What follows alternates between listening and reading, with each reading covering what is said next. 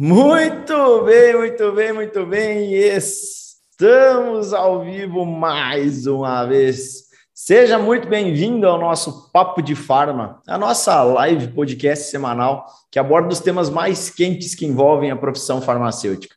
Eu sou Thiago Bocalon e hoje eu tenho aqui comigo ele que é um dos grandes nomes da Farmaclass, é farmacêutico, é o maior especialista em desenvolvimento profissional farmacêutico do Brasil criador do treinamento farmacêutico de valor, da academia do farmacêutico, é mentor, é pai de família, cara, é uma pessoa simplesmente incrível. Seja muito bem-vindo, Inácio Louvan. Maravilha, senhor Tiago Bocalô. Estamos aqui, cara. Uma honra, um prazer, viu? Coisa boa. Já, já começar a semana desse jeito, hein? Ó, oh, show de bola. Cara, muito bom ter você aqui, cara. É uma honra sempre muito grande. Eu, eu sempre falo para minha esposa, né? Eu sempre falo para a Tabata em casa, cara, eu adoro conversar com o Inácio porque eu sempre aprendo coisa com ele, cara. É, a gente tá sempre aprendendo. Eu sou super fã já, já mais antigo, já segui o Inácio nas redes sociais. Antes de eu trazer o meu trabalho para dentro das redes sociais, eu já era legal. seguidor dele lá, enfim.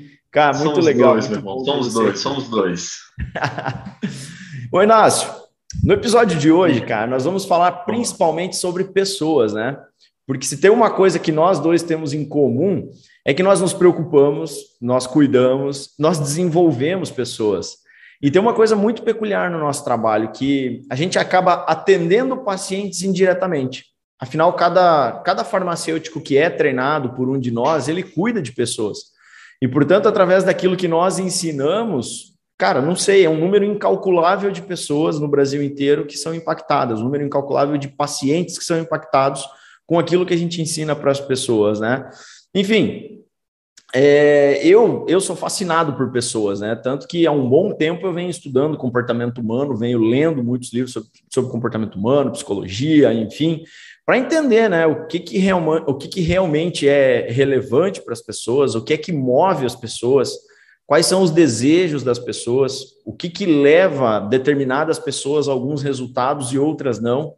Enfim, o ser humano é uma máquina tão perfeita, né, e ao mesmo tempo completamente misterioso, porque por mais que, que a gente conhece por fora a parte anatômica e tudo mais, os mistérios da mente, da psique das pessoas, elas são, de certo ponto de vista, e, em muitas partes, incompreendidas, até pelos grandes estudiosos da área, né? Você tem essa visão também do ser humano? Como é que é aí, cara? Pô, legal, legal. Tiago, a gente... É uma coisa interessante, né? É, eu, fui, eu fui parar no recursos humanos, na área de recursos humanos, em 2009.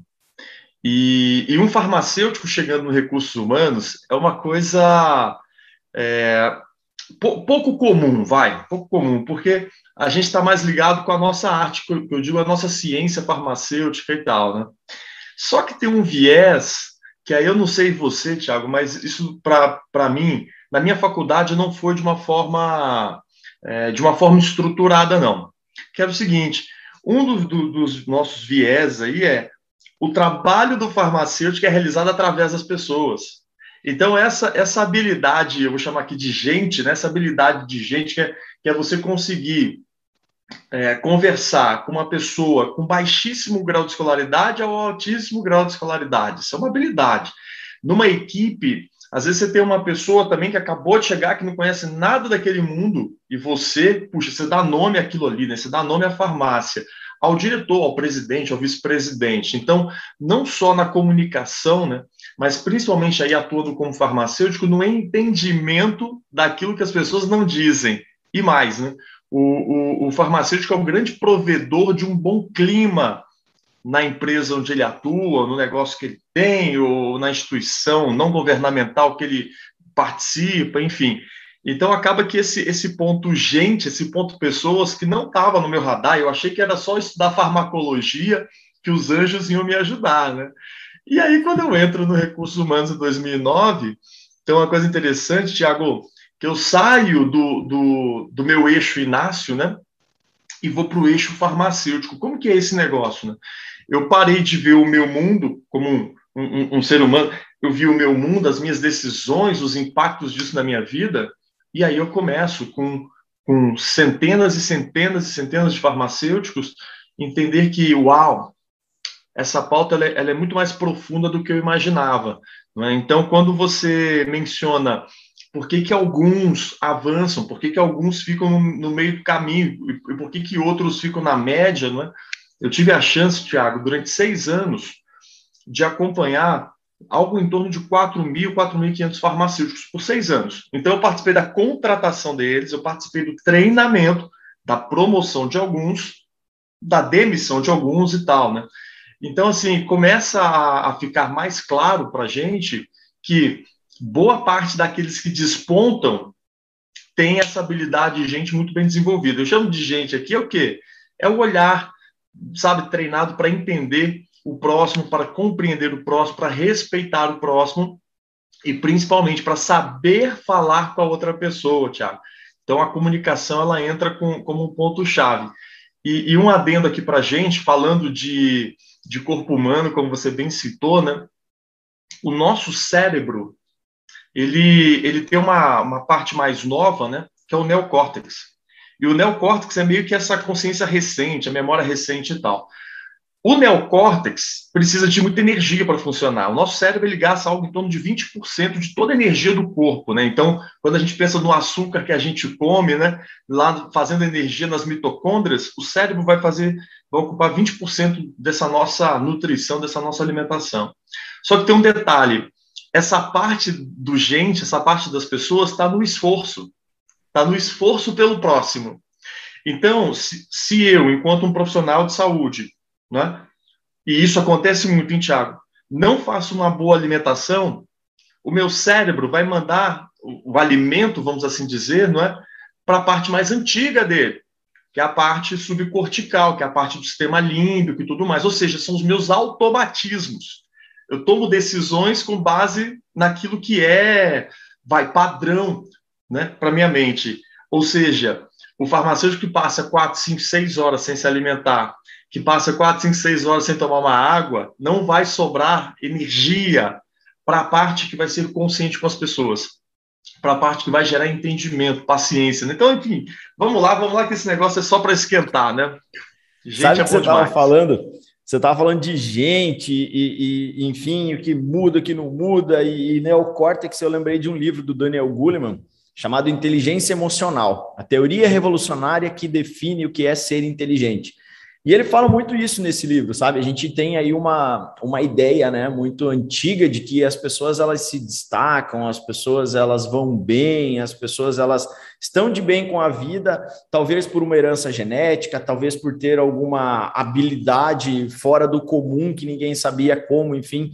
E, e o Daniel Goleman ele é muito muito claro nesse livro, né, sobre sobre a inteligência emocional, que a gente acaba treinando isso. Né? A, a gente pode desenvolver isso, treinar isso, treinar o nosso corpo, treinar o nosso cérebro, como a gente treina os músculos, por exemplo, e a gente desenvolver essas habilidades. E principalmente uma das coisas que ele é, frisa muito no livro são os relacionamentos, né? Como lidar com os relacionamentos de forma inteligente é, utilizando o neocórtex, utilizando toda a capacidade, a, a, a, capacidade já compreendida do cérebro, né, que a gente usa aí 20, 30% no máximo do que a gente poderia desenvolver, e, e isso é muito bacana. Enfim, vamos lá, vamos mandar bala aqui, porque senão a gente vai ficar viajando só no começo aqui e mata todo o tempo, cara. Bom, vamos lá. Nácio, conta aí, cara, pra gente como é que foi o início dessa trajetória. Eu conheço a tua história de várias vezes que a gente já conversou, de mais ou menos aí 2008 para cá, né? Foi quando você começou a trabalhar lá na indústria, é, logo que saiu, né, da, da faculdade, pouco depois foi trabalhar na indústria, né? Antes de ir para o balcão, você foi para a indústria. Como é que foi esse período é, faculdade, né? Como é que o Inácio entrou na faculdade? O que é que deu na cabeça dele fazer faculdade de farmácia? Como é que você foi parar na indústria em 2008? Conta esse, esse pedacinho aí para gente. Legal. Tiago, eu, eu não tinha, na época do vestibular, cara, eu, eu, tive um grande problema, porque eu era um aluno média 8, assim, 7,5, 8, em todas as matérias. Então, eu, eu não tinha nenhuma matéria que eu amava, mas eu não tinha nenhuma matéria também que eu desgostasse. Era meio como se eu achasse que aquilo fosse, fizesse parte e tal. Resultado disso, não sabia o que fazer no vestibular. E aí, eu fiz vestibular, prestei vestibular para História, para economia, para astronomia, cara, eram seis vagas por ano lá no fundão, na UFRJ, no Rio de Janeiro, não passei, eram seis vagas por ano. É, tinha nota, Tiago, para poder passar em quase todos os cursos. Tinha uma, uma engenharia que estava na moda na época, não lembro qual era a engenharia, se era controle automação, alguma coisa assim, mecatrônica, e medicina que não dava para passar. O resto eu teria passado em tudo, mas para astronomia eram seis vagas por ano. É, prestei vestibular no interior de Minas para medicina e fui para Ouro Preto, né? E Ouro Preto tinha farmácia. E, e a farmácia de Ouro Preto, Tiago, é uma farmácia, é a, é a escola de farmácia mais antiga que a gente tem na América Latina. Essa escola é de 1839. E como eu sou muito conectado com história, de alguma forma eu olhei para aquilo e falei, cara, pô, isso aqui é bacana e tal. E aí acabei marcando o X ali em farmácia. Né? Fui fazer o vestibular, passei para economia, passei para história e passei para farmácia. Só que economia e história eram em faculdades particulares. E por falta de grana na época, minha família numa situação e tal, vamos, vamos para Ouro Preto. Só que eu não tinha ideia, Tiago, do que, que significava farmácia, eu não tinha ideia do que, que o farmacêutico fazia, sabe? Uma, era como se fosse uma nuvem nebulosa, assim e tal. Então eu fui muito pela química, eu fui muito pela biologia, pela ciência, sobretudo, né? E, e durante a faculdade eu entrei numa época que era um pouco antes da implantação lá em Ouro Preto, pelo menos, já existia em outros lugares, mas em Ouro Preto ainda não tinha virado, que era coisa do farmacêutico generalista. Então, eu sou da grade em que a gente tinha três opções, que era indústria, análises clínicas e alimentos, né? Então, eu fiz os quatro anos da farmácia, demorei para caramba, Tiago, eu repeti um monte de matéria, química orgânica eu fiz cinco vezes, biologia molecular, até genética eu repeti. E para você ver que né, a, a, conexão minha com a farmácia. Só que quando chega no terceiro para o quarto ano, eu, eu cismo e eu falo assim, cara, isso é para mim. Então eu tive muita dúvida, eu quis sair da faculdade, eu quis fazer engenharia no meio, comecei a estudar para engenharia, puxei um monte de, a gente chamava de cadeiras, matérias, né? Puxei um monte de cadeira com engenharia, estudava cálculo com engenharia, é, várias outras disciplinas também, até porque a química orgânica ela aprende a grade, então eu tinha agenda livre, aí eu podia ficar fazendo outras disciplinas. O fato que no finalzinho eu tinha que escolher. E eu acabei escolhendo indústria. Eu falei, cara, vou para indústria e tal, parece que tem um certo. Alguma coisa me chamava ali de interessante. Fiz a habilitação em indústria, me formei, né? Porque aí colei grau em farmácia, depois colei grau em, com habilitação em indústria. E aí acontece um negócio interessante, Thiago eu fui trabalhar, eu não vou falar os nomes não para não comprometer ninguém, mas eu fui trabalhar numa indústria de cosméticos. Era uma indústria pequena. E, e numa indústria pequena, cara, você passei por todas as áreas. Você passei pela garantia, pelo controle, pela produção e tal. Até assuntos regulatórios, né? E aí eu estava lá na produção e tiramos um relatório, porque na, na, no cosmético, Tiago, uma das coisas mais importantes, se não a mais importante, é a água é a qualidade da água. E a água de Ouro Preto, até hoje a água de Ouro Preto, ela não tem muito tratamento. É uma água que sai da bica, cara, você abre a torneira e tal. E essa água, ela contém um percentual muito pequeno, mas contém um percentual de arsênio. Hum. E o arsênio pode comprometer a produção de um, de um cosmético. Então a gente precisava de uma filtração muito boa, um processo de filtração muito bom. E não estava acontecendo na indústria. E aí, cara, eu todo feliz, cheio de ideais, né, com um relatório na mão, mostrando que tinha arsênio, mostrando que a gente precisava de não sei o quê, fazer um tratamento. Utopia também, né, aquela coisa toda, mas eufórico. Aí eu levo para o dono e mostro para ele como se eu tivesse numa situação muito legal, né? E ele olha para mim e fala assim, alguma coisa do tipo, Inácio, tudo é uma questão de zeros. E eu não entendi, como assim zeros? Né? Falei, Inácio, se eu colocar um zero aqui, essa quantidade de arsênio não é mais problema? aí, aí, Thiago, eu tive aquele clique, eu falei, entendi. Não é esse lugar que me representa. E eu, muito invocado, Thiago, eu já estava para me formar. Eu precisava só desse estágio validado para ter a carga horária e tal. Eu falei, quer saber? Eu não vou validar esse estágio, não. Nem coloco esse estágio, cara. Eu passei uns quatro ou cinco meses. Eu tirei o meu time de campo, E aí eu abri o mapa e comecei a mandar currículo. Tinha um, uns amigos que tinham vindo para o interior de São Paulo. Falei, cara, São Paulo, São Paulo, cismei com São Paulo. A minha esposa, ela é de São Paulo. Na época a gente meio que já já estava namorando e fazendo planos. E falei, cara, é São Paulo mesmo. A Débora tá lá. E um laboratório italiano me chamou e foi quando eu me mudei para São Paulo em 2008 e fui fazer inicialmente esse estágio. E eu entrei numa indústria maravilhosa, cara, maravilhosa. Se deu problema na produção, manda incinerar e tal. E, e eu achei que eu tinha me encontrado, né? Até que o tempo vai passando. E eu estava numa área de desenvolvimento de novos produtos. Passava o dia inteiro numa câmara com pressão negativa, pesando, fazendo lote de bancada e tal. E aí você citou pessoas, né? Sabe o que, que não tinha na área que eu trabalhava, Thiago? Pessoas! Cara, quando eu comecei a conversar com os equipamentos, quando eu comecei a conversar com aquela balança, eu falei, tem coisa errada. Só que você ainda é muito imaturo, você está vivendo, mas não necessariamente você está decifrando o que está acontecendo, né? E aí, à medida que eu fui ficando meio que triste, triste, não sabia, eu não tinha motivo para ficar triste, porque a empresa era maravilhosa, a equipe era incrível, sabe? As coisas estavam dando certo, eu tinha vindo para São Paulo. Eu, eu, eu, lembro do ticket, Thiago. Em Ouro Preto, a gente era tão duro, cara. A gente comia, almoçava e jantava no bandejão, né? Pra você ter uma ideia, o bandejão custava dois reais e eu tinha bolsa auxílio ainda, Thiago. Mais Bolsa quebrado é impossível. história não, de, história de universitário, né? Tudo igual. Não tem como. Cara, eu vivi um mês com 300 reais, Thiago. O mês inteiro. Pagava tudo, xerox, tudo com 300 reais. E aí, eu chego em São Paulo, o meu ticket era de 25 reais para almoçar, Thiago. Cara, eu cheguei na época, se você ver minhas fotos da época, eu até engordei, porque quando a gente chegava no, nos restaurantes, cara, eu queria tudo. Eu queria, aquela, aquela escassez de cinco anos e meio da faculdade, eu comia picanha no, no, no almoço, queijinho na brasa, cara, foi, foi um, um, estrago, assim, o Inácio empapadão e tal, e eu era muito magrelo, Thiago, muito magrelo. Enfim, coisas, coisas da vida.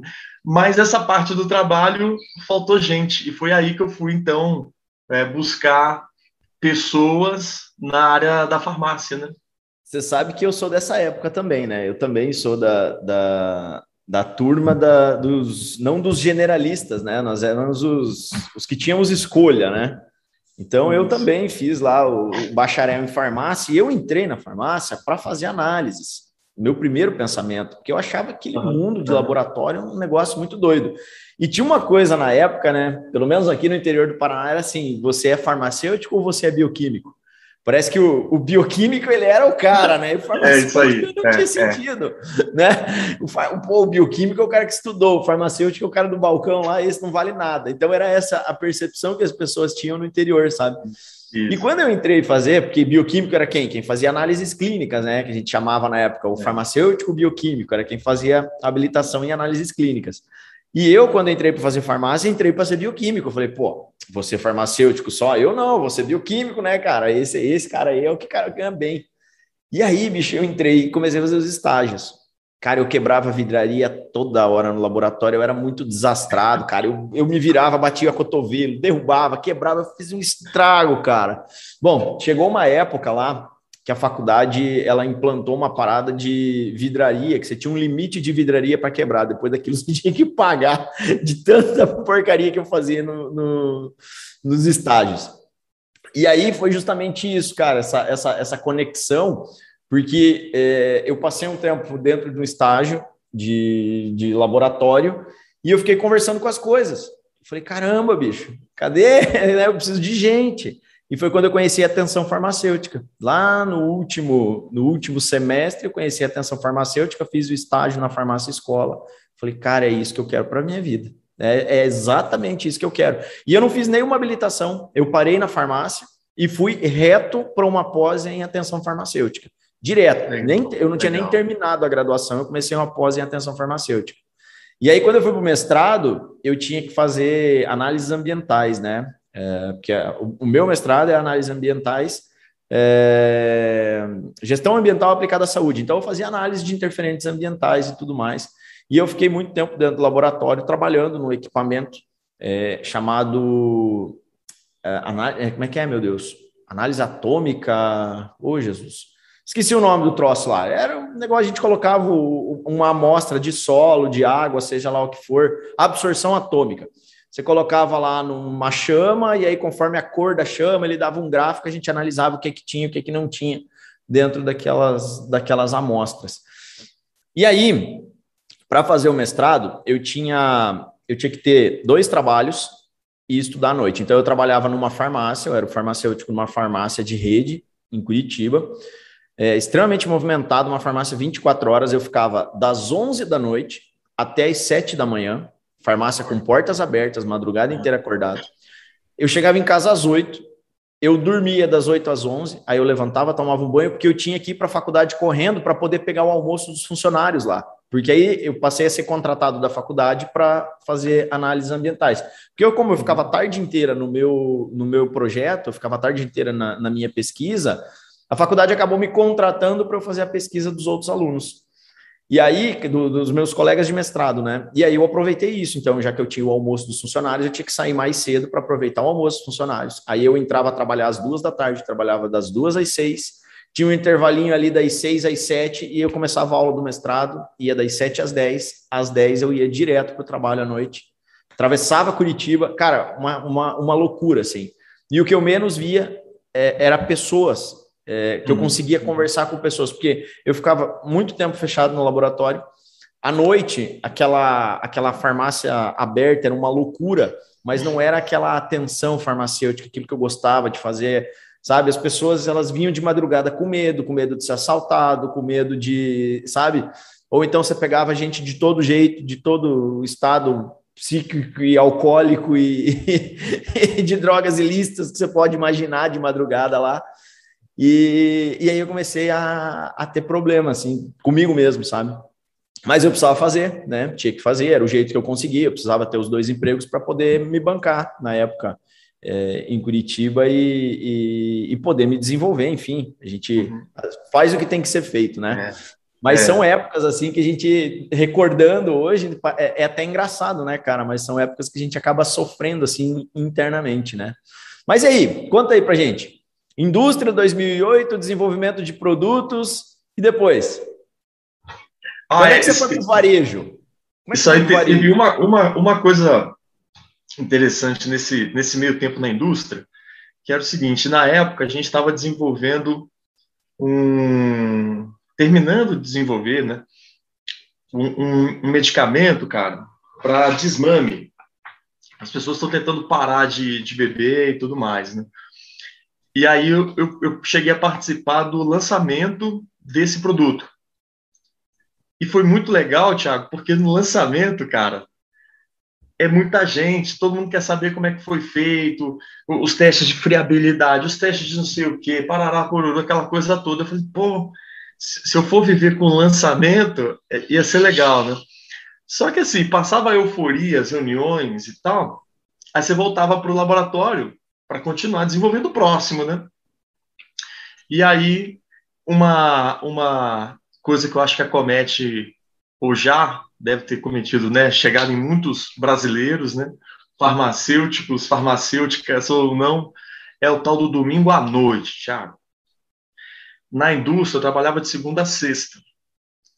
E aí, quando chegava domingo à noite, cara, parecia o, Armagedon, o fim do mundo amanhã, ah, aquela coisa pesada e tudo mais, né? Ontem à noite foi bem diferente, né? Ontem à noite eu, eu, eu cara, amanhã eu tenho que acordar cedo porque tem um negócio com o Thiago e vamos começar essa semana com tudo e tararará, né? Mas lá atrás, não, cara. Lá atrás, domingo à noite era pesado. E era sabe uma que, época que eu assistia. Que, te interrompendo, é. sabe que uma das ideias dessas, dessas lives, dessas das gravações aqui do podcast na segunda-feira, às 7 horas da manhã, ao vivo, é justamente para motivar a galera, dar um start, um boot mental lá na cabeça da galera que às vezes tá, tá nessa, sabe? Putz, amanhã, cara, eu tenho que acordar, tenho que trabalhar. E tem muita gente nesse piloto automático, né? É. Putz, eu tenho que, pô, tenho que ir para farmácia, eu tenho que ir para não sei onde, putz. E o cara acordar e falar assim: ah, legal, cara, eu vou lá assistir os caras primeiro e, e depois vai. E a gente vem aqui e dá uma é. injeção de conhecimento e de ânimo nessa galera para dar um boot mental e começar a semana mais ligado, né, cara? É, só que naquela época não tinha Thiago Bocalon, né, meu amigo? Então, nem nasce. E nem nasce. o, máximo, o máximo que eu ia encontrar era um jornal da manhã só relatando desgraça, sabe? Né? Aquele gente foi baleado, é, acidentes do final de semana, e não sei o que e tal, deslizamento de terra não sei aonde, né? Aquela, aquela Aí você, enfim, né?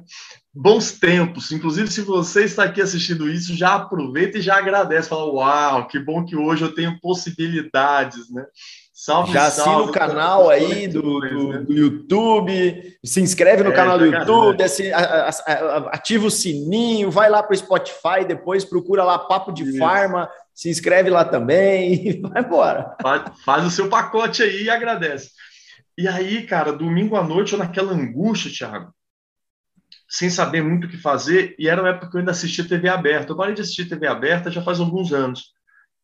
Mas na época eu assistia e passava fantástico. Inclusive, Thiago, tem um, um, um, umas, umas matérias já saindo um pouco aqui. Mas vamos lá, vamos lá. Papo de farma, né? Papo de maluco. Ah, estamos aqui para bater Ninguém papo. que faz farmácia é muito normal, né?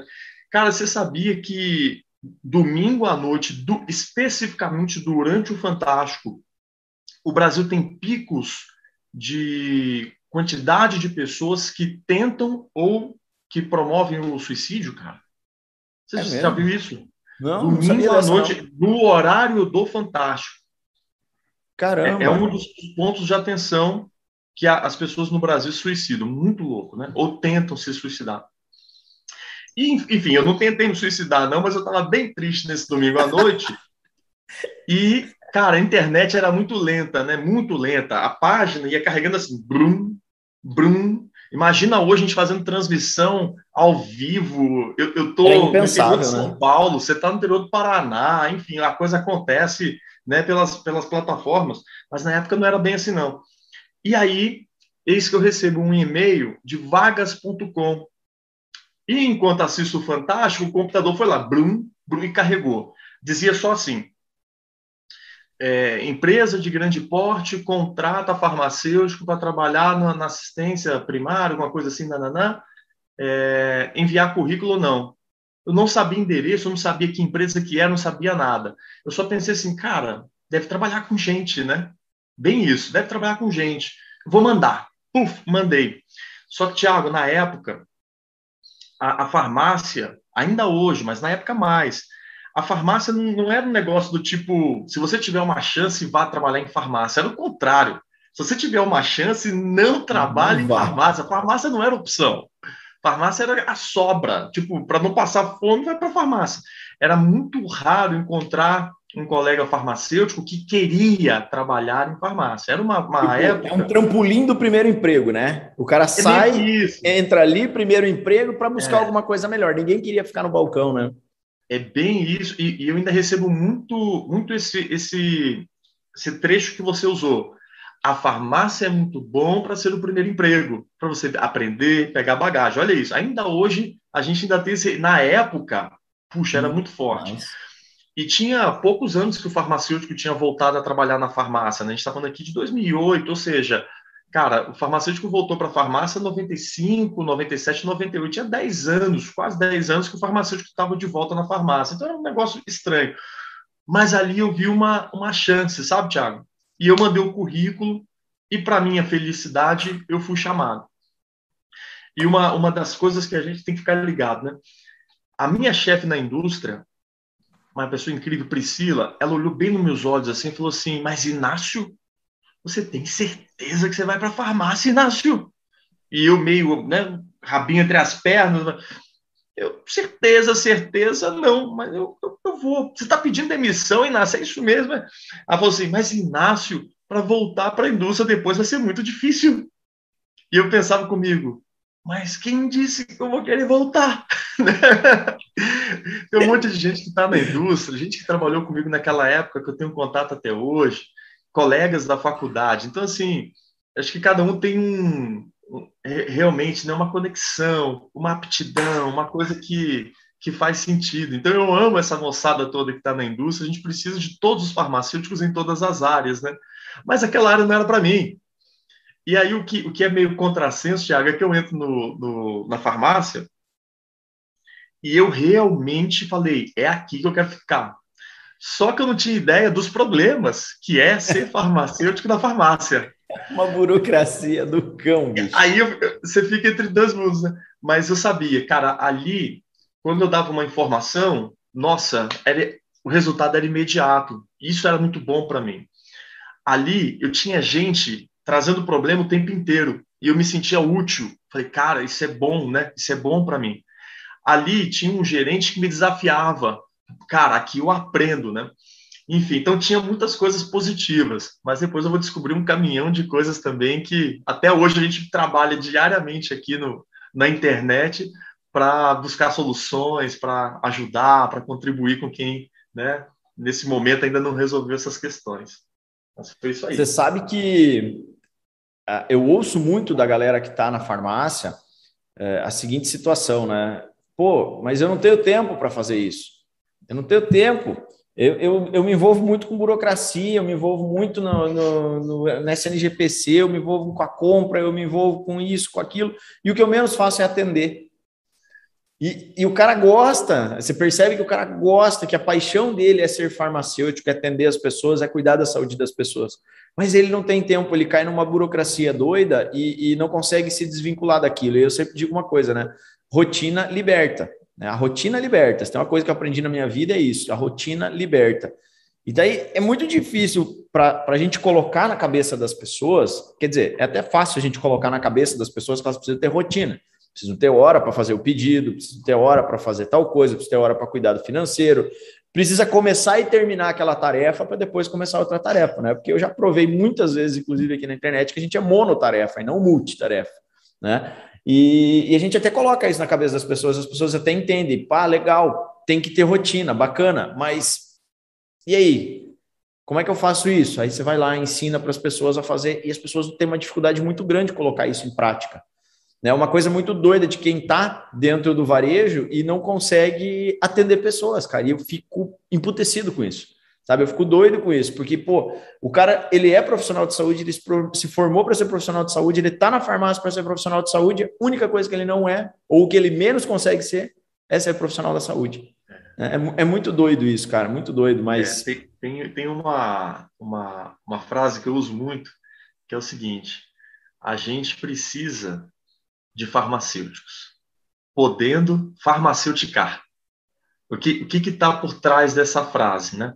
Nós temos 236 mil, se eu não tiver enganado. Farmacêuticar é um verbo que você inventou, né? Cara, eu não sei, mas assim, há indícios de que foi. Essa parada pegou, viu? A gente tem que, a gente tem que olhar no dicionário melhor aí e tal, ou, ou pedir para colocar em algum dicionário, né? Essa mas, parada mas, pegou, bicho. Mas pegou. Saiu em alguma live, viu, Thiago? Em alguma, em alguma dessas nossas transmissões saiu Aí virou o hashtag Bora Farmacêutica, né? Como quem diz, vamos exercer a nossa arte, né? Então, essa, essa, essa frase significa o quê? A gente tem 236 mil farmacêuticos, que é um número muito considerável. O Brasil tem o maior número de faculdades de farmácia do planeta, disparado, né? É uma, é uma coisa até é, é, um, é, até polêmico isso, a quantidade de, de, de faculdades que a gente tem no Brasil é muito acima do normal de qualquer parte do mundo. E, e, o fato é que a gente tem muitas pessoas com diploma de farmácia, mas pouquíssimas farmaceuticando, pouquíssimas exercendo o seu trabalho. Agora, uma coisa também que a gente, quando vai fazer um exercício de futuro, né, Tiago, é o quê?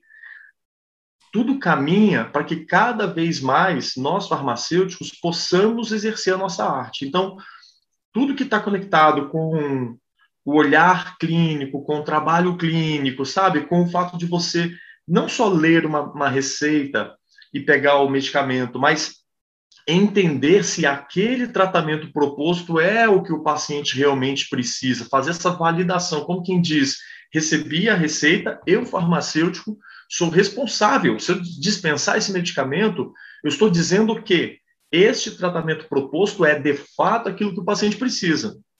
Eu vejo, eu gostaria que fosse mais rápido, né? Mas eu, mas eu vejo esse, essa, essa direção cada vez mais para a gente atuando como um farmacêutico, sabe? Mas hoje, na maioria dos lugares, é, é isso: é burocracia, é passando no caixa. Olha que louco, né?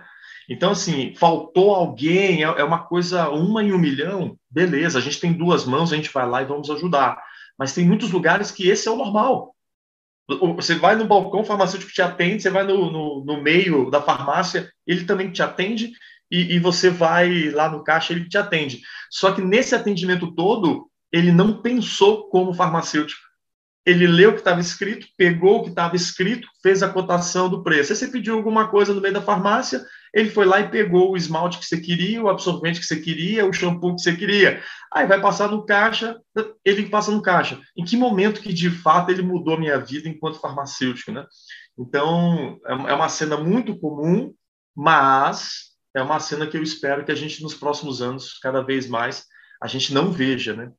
Mas isso vem da nossa história, né? Vem da nossa cultura. Claro. E quem deixou fazer isso foi, foram os farmacêuticos, né? Os nossos antepassados lá.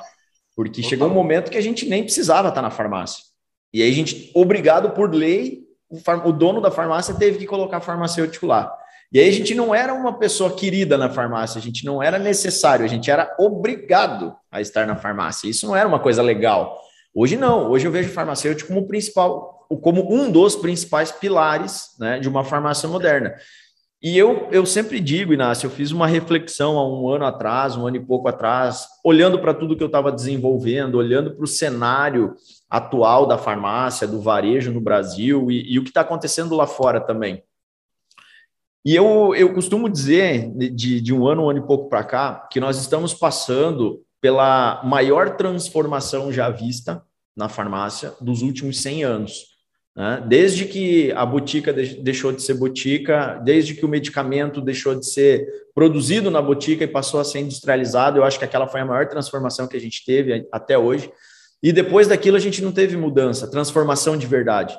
E nesse momento do final dos anos 80 e que se intensificou agora nos anos 2000, a gente tem passado pela maior transformação da história. E muito se deve ao que? Tecnologia, né? Essa tecnologia que a gente está vendo, de ter pessoas como eu, como você, que dão a cara a tapa, que vem aqui mostrar como tem que ser, como é que a gente tem que fazer, o que, que... e além de mostrar como tem que fazer, né? além de mostrar o que tem que fazer, mostra como tem que fazer. Né? Então a gente direciona, dá caminho, enfim. E, e, junto com toda essa nova ideia de atenção farmacêutica, de farmacêutico profissional de saúde, farmácia, estabelecimento de saúde, eu acho que essa mudança, quem está aproveitando, entrando nesse mercado, entrando nessa onda agora, vai ter um diferencial competitivo muito forte lá na frente. 2000, daqui, sei lá, 10 anos, 20 anos, esses caras vão ter um competitivo, um diferencial competitivo muito forte. Talvez antes disso, porque as coisas estão acontecendo tudo muito rápido, né? De um tempo para cá tem mudado tudo muito rápido.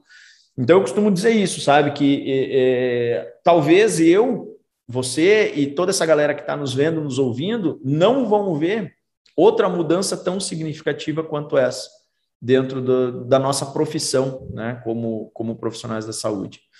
Mas aí, Inácio, pessoas, farmácia, indústria, varejo e, cara, como é que surgiu essa parada de palestra? Como é que você fez sua primeira palestra? Aconteceu lá no varejo ainda? Você saiu para dar palestra? Como é que foi isso? Explica aí. É, legal você perguntar isso, porque tem dois, três dias até eu, eu postei uma foto no, no Instagram.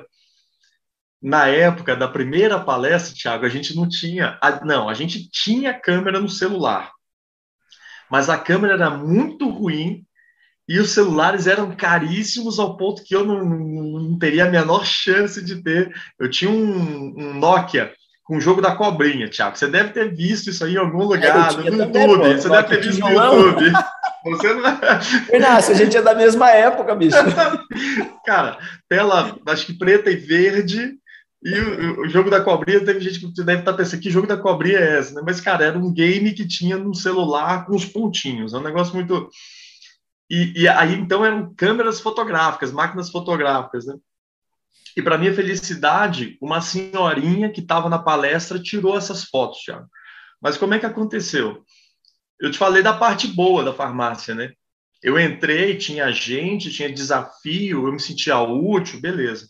A parte não vou dizer ruim, não, mas a parte que me deixou pensativo, né? foi o seguinte: eu falei, cara, mas é só isso? Sabe? Não é possível.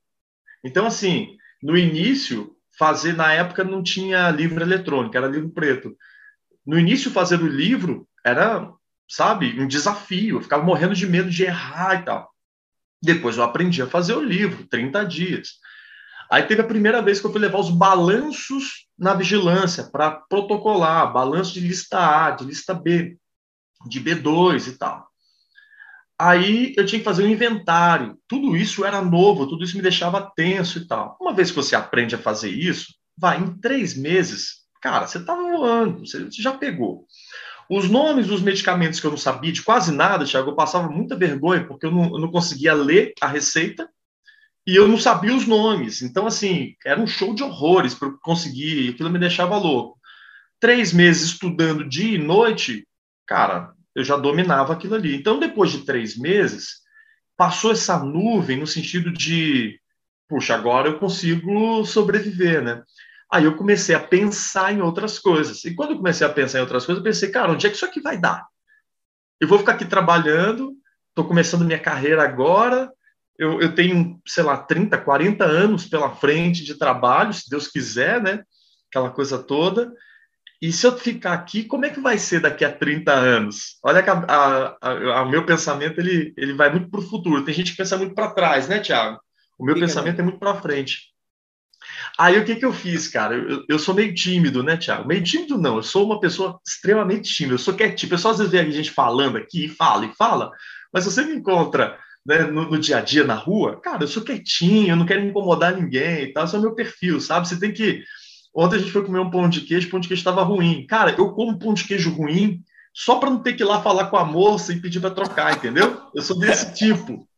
A minha esposa não. Quando ela viu que eu estava sofrendo para comer pão de queijo, ela catou o pote e foi lá falar: olha, esse pão de queijo está duro, não dá. Eu, eu, eu topo até passar aperto para não incomodar ninguém, para não falar com ninguém. E aí tinha um farmacêutico super experiente, que era o seu René, ele trabalhava nessa farmácia na parte da manhã e eu fazia a parte da noite, né? Eu fechava a farmácia à meia-noite. Eu entrava 1h40, eu acho, 1h40 da tarde e até meia-noite, era alguma coisa assim. Um belo dia, na troca de turno, eu tomo coragem, Thiago, e pergunto para o seu Renê. Cara, eu juro para você, Thiago, eu achava que o seu Renê ganhava muito dinheiro. Porque eu já estava feliz com o salário que eu estava ganhando. Mas eu imaginei que esse salário é o início, né? E aí, quando o seu René me respondeu, com aquele sotaque que ele tinha, ele era boliviano, ele falou assim, ô oh, Inácio, quanto eu ganho? Eu ganho o mesmo que você. Falou mais ou menos isso. Cara, aquilo foi... Ah, fiquei dilacerado. falei, não é possível, daqui a 30 anos... O que, que eu imaginei, Tiago? É o mesmo salário de hoje corrigido pelo dissídio. Então, uhum. todo ano vai ter um aumento, mas vai ter também um aumento de preço do mercado, da gasolina, do feijão, do arroz. Falei, caraca! Aí, aí, eu, essa hora eu comecei a entrar em parafuso. Por quê? Porque eu queria casar, cara, eu queria casa, eu queria férias, eu queria ter filho, eu queria não sei o quê. Eu falei, esse salário eu sozinho tá lindo, mas daqui a cinco anos vai, vai, eu vou ter que pensar em alguma coisa. A palestra entra aí. Porque foi na hora que eu falei, cara, eu, eu quero viver num melhor, eu quero um apartamento melhor. São Paulo, eu estava na cidade de São Paulo, São Paulo é uma cidade cara, sabe? Então, assim, e tal. Aí foi a hora que veio aquele start. Eu tenho que fazer algo diferente, mas eu não sabia o quê. Então, Tiago, tudo que falava, ah, vamos visitar os dentistas da região, eu visito. Vamos visitar os médicos da região, eu visito vamos fazer tal coisa, não sei o que, na madrugada, que era um, um, um, na época, um, algum negócio novo lá da empresa, que eles estavam testando. Eu, eu, eu venho, não tem problema. Cara, eu comecei a dizer sim para tudo, porque eu não sabia direito o que eu ia fazer, não sabia o que eu queria. Eu falei, eu vou. Aí, eis que surge uma senhorinha, que é essa senhorinha da foto. Ela morava num condomínio cheio de idoso. E ela foi lá e, e conversou com o gerente se não dava para fazer uma palestra sobre hipertensão, sobre pressão arterial e tal. e eu sou tímido, Thiago.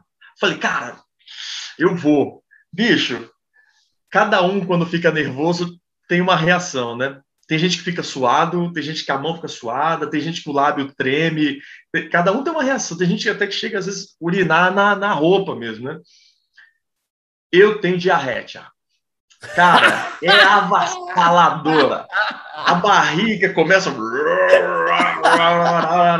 Bicho, eu, fui, eu fui desse jeito. Eu precisava, pra você ter uma ideia, eu precisava de soro porque não conseguia sair do banheiro para falar sobre pressão arterial com, com, com, a comunidade idosa.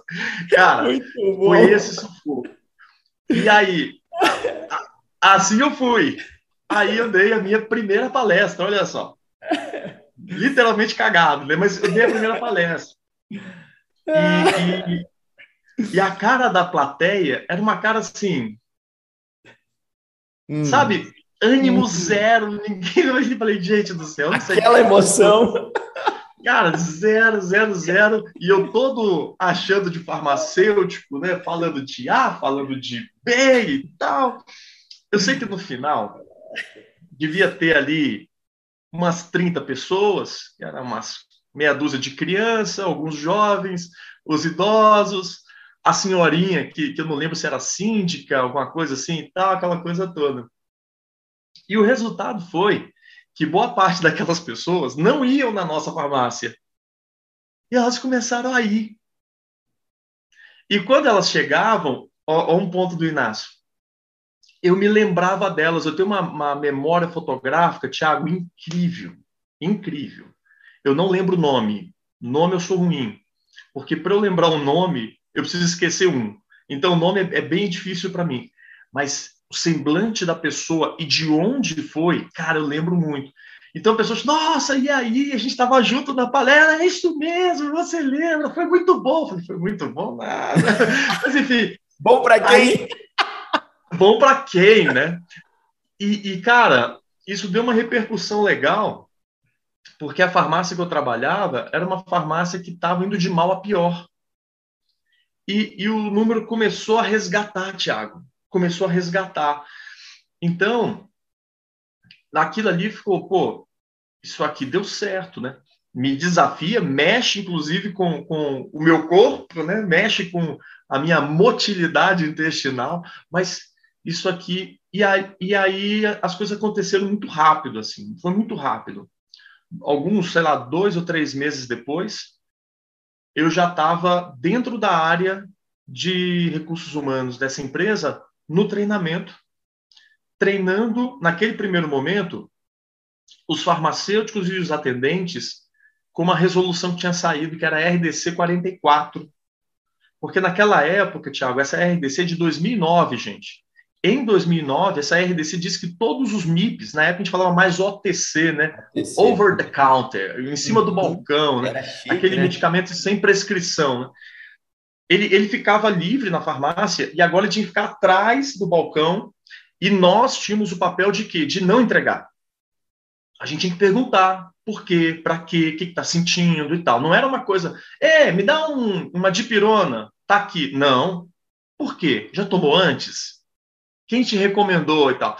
E, e isso era o que a RDC na época preconizava. Mas teve tanta pressão, a, as vendas caíram naturalmente e pouco tempo depois o MIP de trás do balcão passou de novo a, a poder ficar no meio da farmácia e ser livre e tal. Né? Coisas que a gente vai vendo e vivendo. Às vezes você chega hoje na farmácia, aquele monte de MIP exposto, aí você lembra, cara, um dia ele esteve atrás do balcão e a gente tinha que ter certeza se a pessoa precisava ou não. E a gente vai tirando as nossas reflexões. Mas o fato é que essa RDC precisou de gente para treinar. Naquela época, a rede que eu trabalhava tinha umas 300 farmácias.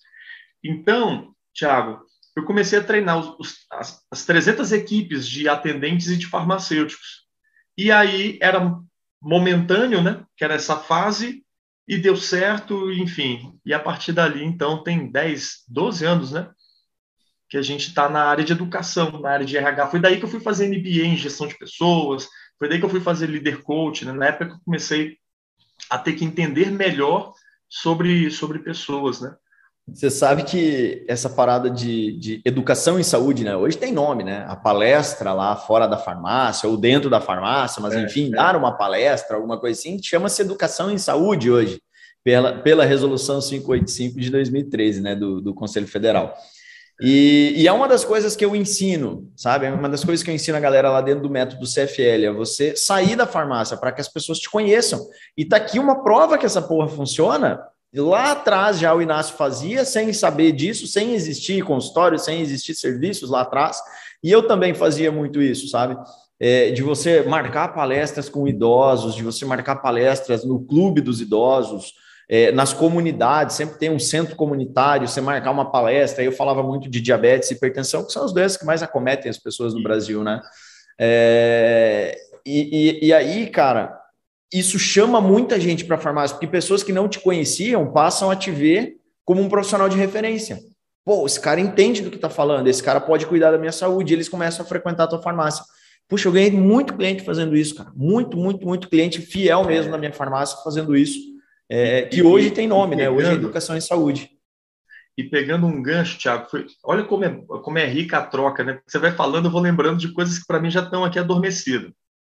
Mas eu queria te passar aqui duas coisas e passar para quem, de alguma forma, está nos vendo, ouvindo no podcast, assistindo e tal. O que, que acontece? Quando eu comecei a visitar os dentistas e, e, e médicos, e hoje eu faria mais, hoje eu iria nos nutricionistas, hoje eu iria nos fisioterapeutas também e tal eles começaram a se conectar comigo. E aí eles começavam a me ligar para perguntar: Inácio, o paciente está assim, é esse ou aquele? Tem algum medicamento mais novo que eu não conheço? Então, aquela coisa que o pessoal fala, ah, médico não quer conversar e parará, são fechados. Cara, eu não vivi isso dessa forma. Porque na maioria das vezes eles me acionavam numa boa. Isso não existe. E quando eu ligava e era médico da região, Cara, eu tinha visitado ele, eu, conhecia ele, sabe? Muitos eu conhecia até o nome do filho, o nome da filha. Então, esse foi um ponto. O segundo ponto, Tiago, pega agora o meu colégio. Eu adoro geografia. Eu estou de mudança agora, Tiago. A gente está se mudando. E aí, sabe o que, que eu faço? Eu abro o mapa. E eu vou vendo onde é que eu vou morar. E eu vejo as ruas, o nome das ruas, as avenidas, é a cabeça do Inácio, né? Aquela coisa cartográfica, né? E essa essa coisa minha de mapas, numa época em que a gente não tinha é, a facilidade de Google Maps, né? A gente comprava o mapa mesmo, abria ele e tal. Às vezes você ia numa banca, mas era meio caro. Você tinha o guia quatro rodas, também que era um guia legal. Às vezes podia pegar emprestado. Mas uma coisa que eu fiz, Thiago, a minha farmácia ficava num lugar da cidade que era uma avenida. Essa, essa avenida hoje ela se chama Roberto Marinho, que é a avenida onde fica o prédio da Globo, lá em São Paulo. Na época, ela se chamava Água Espraiada, depois mudou de nome tal, mas é a, é a mesma avenida. É uma avenida grande. Então, o, o pessoal que passava na farmácia não era pedestre, era carro. Era, era carro. Então, eles estavam naquela região, eles não, não era um alcance a pé. A galera estava de carro. O que, que eu fiz? Empiricamente, eu abri o mapa daquela região, porque para mim era novo, eu tinha acabado de mudar para São Paulo, tudo para mim era novo. Eu fui estudar, Tiago, as ruas. E sabe uma coisa que, que parece bobagem? Na época, medicamento controlado, a gente mandava um carimbão atrás da receita e tinha que preencher tudo na mão. Hoje, muitas vezes, você já tem etiqueta, tem um cadastro já salvo e tal. Cara, todas as vezes que, eu ia anotar a rua, eu pensava onde é que fica essa rua. E aí eu falava com a pessoa, por exemplo, Avenida Portugal. Ah, você mora na Avenida Portugal, mais perto ali da Santo Amaro ou mais aqui para baixo? Aí a pessoa fala, pô, ele me conhece mesmo. Tem uma conexão. Conexão! conexão cara, eu vou na farmácia, o cara sabe até a região claro. que eu moro, ele cuida de mim, entendeu? Claro. Então, esse, essa intenção minha de, de geografia, de alguma forma deu certo, porque meu, o farmacêutico conhece até a minha rua, entendeu? Você sabe que eu tenho, eu, inclusive você falou que hoje você faria parcerias diferentes, né? E eu desenvolvi tudo isso também dentro do meu negócio, tanto que eu tenho uma aula hoje que é parcerias de sucesso para farmácias e drogarias. Legal. E eu ensino o cara a escolher os parceiros, todos os parceiros na região, profissionais de saúde, ir lá trocar ideia. Por quê? O farmacêutico ele foi treinado para obedecer, né? Infelizmente, nós, como farmacêuticos, fomos treinados para obedecer. A gente está sempre abaixo dos outros profissionais de saúde, por quê? Porque esse cara dá a receita e você só entrega o remédio. Era essa a ideia que a gente tinha. Hoje não, cara. A gente está ali pau a pau, discutindo caso clínico, entendendo, sendo parceiro. E essa, essa percepção os farmacêuticos precisam começar a ter. E aí tem, tem essa aula que eu acho muito massa, cara, porque é você ir lá conversar com o cara, e aí o outro profissional te, te reconhecer como profissional de saúde, começar a indicar paciente para você, porque te vê como uma referência. E aí, quando você vem de um médico, que o médico, porque o médico é o, o, o deus da saúde no Brasil, né? E, e, aí o cara sai do médico e o médico fala assim: ó, vai lá, faz o acompanhamento naquela farmácia com aquele farmacêutico, porque eu confio nele. Rapaz do céu, o, o, o, o, cliente ele já chega na farmácia, o paciente já chega na farmácia e ele olha para você com outros olhos, porque você já vem indicado pelo médico, então você é doutor para ele, sabe? E isso é muito massa. E tem uma coisa que você falou nesse, nesse negócio de conexão, Inácio, que eu, que, eu, que eu percebi e que eu ensino para a galera também é o seguinte: as pessoas elas não fidelizam no estabelecimento, elas não fidelizam na farmácia. Elas fidelizam com o farmacêutico. Porque cliente é cliente de qualquer lugar, né? O cliente ele, ele compra em qualquer lugar, ele vai pela comodidade, pelo preço, porque está perto, porque qualquer coisa ele vai, né? Uh, agora o paciente não. Ninguém tem dois cardiologistas, ninguém tem dois ginecologistas, ninguém tem dois nutricionistas, ninguém tem dois fisioterapeutas. Você tem um profissional de saúde que você confia.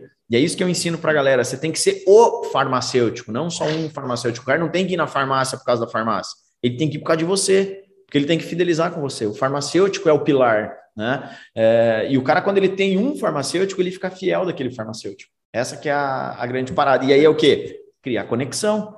Tem que criar conexão, senão você não faz isso. Né? É, é isso aí, cara. E, e uma coisa legal, um, um adendo aí é: imagina você que visitou o médico e tal. Aí chega a prescrição dele. O paciente é incomum. E o paciente gosta quando você conhece quem prescreveu também.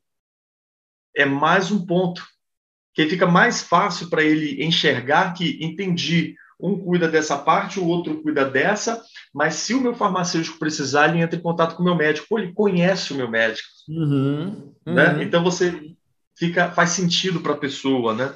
Muito então é um, legal, é um outro ponto super legal também. Muito legal. Mas aí, Inácio, conta aí, cara. Eu, eu, eu adoro essa história, cara. Conta aí.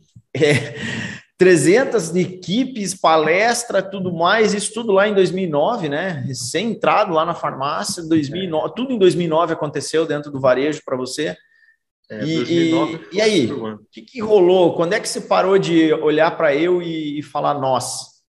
Quando é que você Cara, começou a cuidar das pessoas de verdade lá, de, de, de ser o Inácio Lovan, que é o maior palestrante farmacêutico do Brasil. Tudo começou aí, né? Vamos falar isso forte que vai que pega, né? Mas, mas Thiago, sabe o que, que, que eu acho que, que foi legal, assim, em 2009? Eu estava muito vulnerável. Porque, porque como eu era muito novo, novo de, de farmácia, né? Veja, eu estava com um ano de formado, né? E, e tinham pessoas na empresa como tem até hoje, com 40, com 50 anos. Então, de repente, 40, 50 anos de empresa.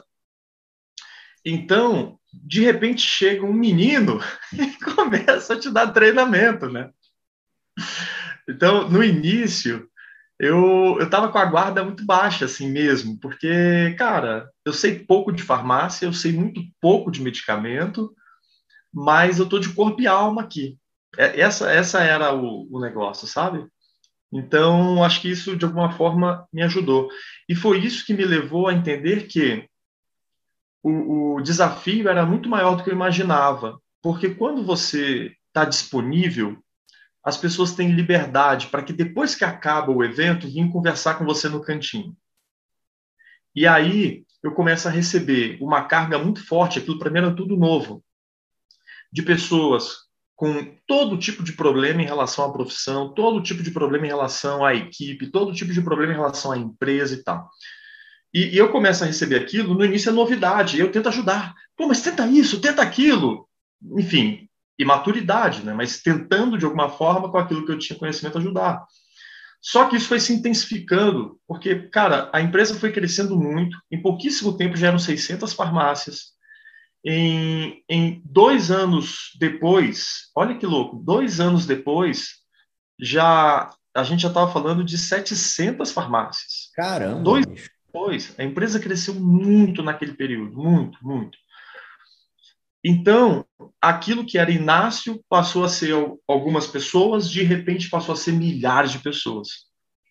E essa característica minha de escutar, até porque eu falo pouco, né, fez com que mais pessoas chegassem. E aí, Tiago, abre um caminho, vai, um momento novo na minha vida que é o quê? A gente precisa fazer alguma coisa. Então, individualmente, as pessoas me, me, me nutriam de desafios eu era meio que um para-raio aqui. Eu estava numa equipe que eram outros treinadores, mas cada um tem um perfil, né? Uhum. O meu perfil era ouvir. Eu falei, a gente tem que fazer alguma coisa. Tem... Aí começa a nascer essa chama. Cara, a gente tem que melhorar a farmácia, a gente tem que melhorar a farmácia, e começa a surgir. A gente tem que fazer uma farmácia boa também para o farmacêutico, a gente tem que fazer uma farmácia boa também para o farmacêutico, mas ainda é energia apenas, não sabia o que fazer. Até que eu começo a ter mais responsabilidade. Quando eu começo a pegar mais responsabilidade, eu começo a poder desenvolver os conteúdos, Thiago. Essa, essa é uma fase de ouro. Porque na hora que eu comecei, antes eu estava treinando um treinamento que eu recebia, né? Aí, 2010, 2011, eu começo a desenvolver os treinamentos. Cara, ali foi uma época que, puxa, a empresa deslanchou muito, o, o, o desenvolvimento das pessoas, o treinamento da, começou a ficar muito melhor e tal. E foi a hora que eu entendi que se a gente estiver um pouquinho mais organizado, dá para fazer. As condições dá para melhorar, o horário dá para melhorar e tal. Ainda tem um monte de coisa para conquistar. Mas foi a hora que eu entendi que não era pelo Inácio, era pelas aquelas pessoas, né? E aí, devagarzinho, mas sempre em frente, as soluções começam a chegar, sabe? Cara, que legal essa visão de querer melhorar para o farmacêutico, né? Porque as empresas não têm essa visão, as empresas querem melhorar para o cliente, querem melhorar é, para vender mais, né? Mas para vender mais, você precisa cuidar de quem está ali vendendo também, você precisa cuidar de quem está ali na ponta da, da, da, história, né? Que é sensacional essa, essa na época, de cuidar a gente da, tinha uma, uma, uma campanha que dizia assim: serve confiança. E por que, que foi essa campanha? Porque naquele cenário, a empresa tinha farmacêutico em tempo integral. Então, eram farmácias com de três a cinco farmacêuticos. A, a, farmácia que tinha menor quantidade de farmacêuticos eram três farmacêuticos. Então, dizia, serve confiança porque tem farmacêutico. Olha que hoje é meio ultrapassado, mas a gente tem que entender os momentos. Naquele momento, confiança e farmacêutico estavam conversando, porque nem todo mundo tinha farmacêutico. Sim. Hoje a gente está falando de muito mais coisa né, para o farmacêutico, mas a confiança continua. Quando você confia no seu profissional de saúde, uau, você deixa ele cuidar de você. Se você não confia, você vai juntar suas coisas e vai né, para o próximo. Então era muito isso. Isso era o, o slogan da empresa. E aí você começou a desenvolver as tuas práticas, os teus treinamentos, é, né? as tuas uh, uh, ferramentas, né? E, e, isso muda o jogo, né? Porque é, é, muito fácil, sei lá, e transcrever o treinamento de outro, passar alguma coisa que é de outro é muito fácil. Agora, quando a gente começa a olhar para os problemas e desenvolver soluções, a gente muda de patamar, né? Que a gente vira o jogo completamente. Muito Thiago, você massa, tem uma ideia? Cara. Você tem uma ideia? Nós fizemos lá 18 treinamentos sequenciais. Então, da entrada do farmacêutico até o último a última promoção que ele poderia ter dentro da farmácia, ele tinha 18 treinamentos presenciais para cumprir esse esse processo. Caramba, bicho. Você tem uma, todos os materiais que tinha na farmácia e tal. Oi? Todos com assinatura Inácio Lovan.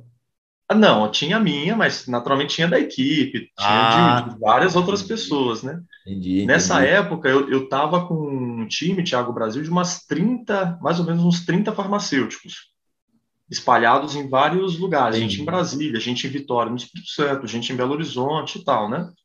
Ou seja, você estava no auge da carreira, no paraíso. Para muitos. paraíso. Para muitos era isso. É. E aí? Com um que problema. que deu que o Inácio resolveu parar com isso? Com um problema. O que que deu, cara? De lá para cá, o que que aconteceu? O que, que deu? A gente desenvolvia o, o, os treinamentos e tal, e com o passar do tempo, o tímido, esses 30, 31, 32, não me recordo, é que realizava o treinamento. Ah. E eu ficava no escritório. Aí foi a hora que começou Cadê a me matar pessoas? aos poucos. É, começou a me matar aos poucos. Cadê as pessoas? E eu não sabia, porque você vai sendo promovido, você sempre acha que uma promoção é uma coisa muito boa, né? E assim, você vai crescer, quanto mais se dilacerar, vai ser melhor. Mas me tiraram a sala. Não é que me tiraram, o cargo que eu estava ocupando. É, é, é, natural. É natural. A sala ficou caro, entendeu? É então, assim, a minha hora começou a ficar mais cara, então, para usar a minha hora dentro de sala, começou a ficar caro, então você vai ter que fazer esse trabalho aqui e tal. E eu queria estar na sala. Aí, só que você não entende isso da noite para o dia. Por quê? Porque tá tudo bem, a equipe é boa, é, você gosta, as pessoas e tal.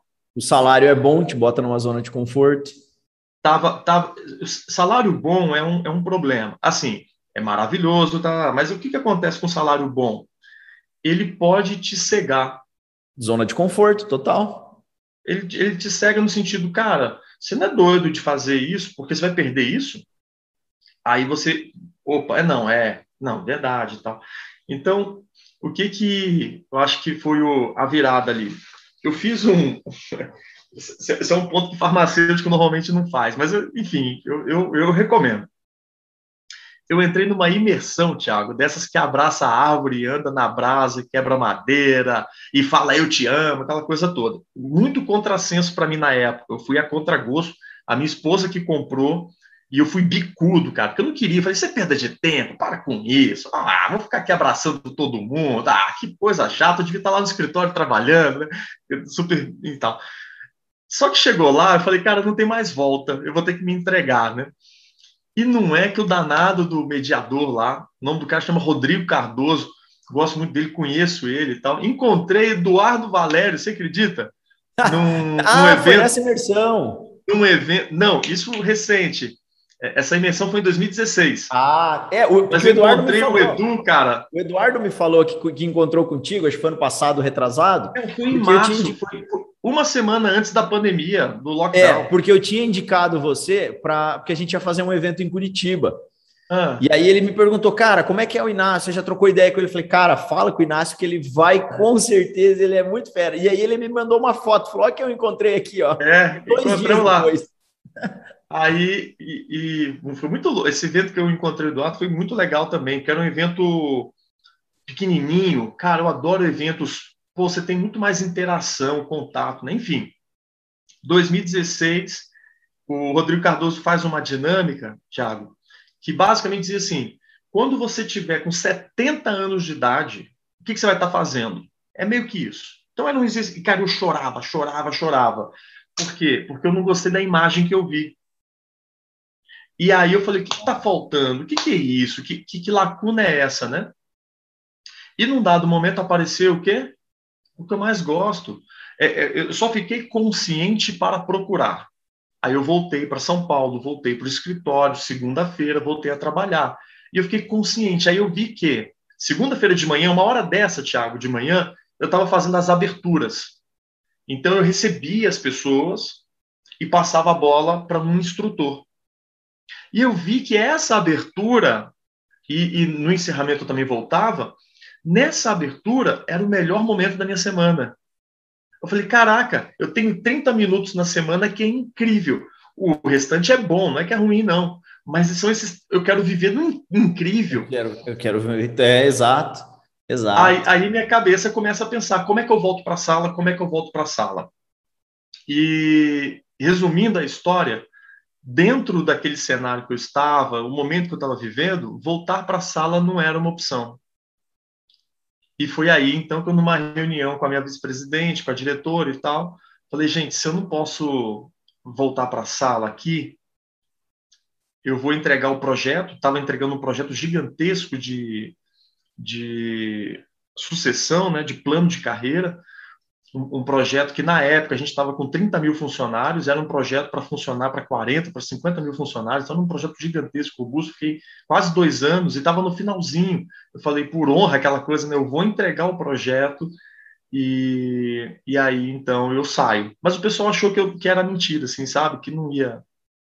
E aí eu fiz minha última reunião, tentei de novo, porque eu sou brasileiro, né? Deixa eu continuar aqui, eu gosto daqui, vamos arrumar um jeito. Eu tinha várias propostas para voltar para a sala, e naquele cenário não deu. Então eu falei, beleza, então hoje começa o meu aviso prévio, aí eu cumpri os 30 dias, pedi minha demissão certinho e tal. Depois de quase e, 10 anos. É, nove. A minha placa de 10 anos já estava pronta, Thiago. Cara, e, e, era uma época, hoje não, né? Essas novas gerações não têm esse, esse prendimento que nós tínhamos de ter essa segurança, né?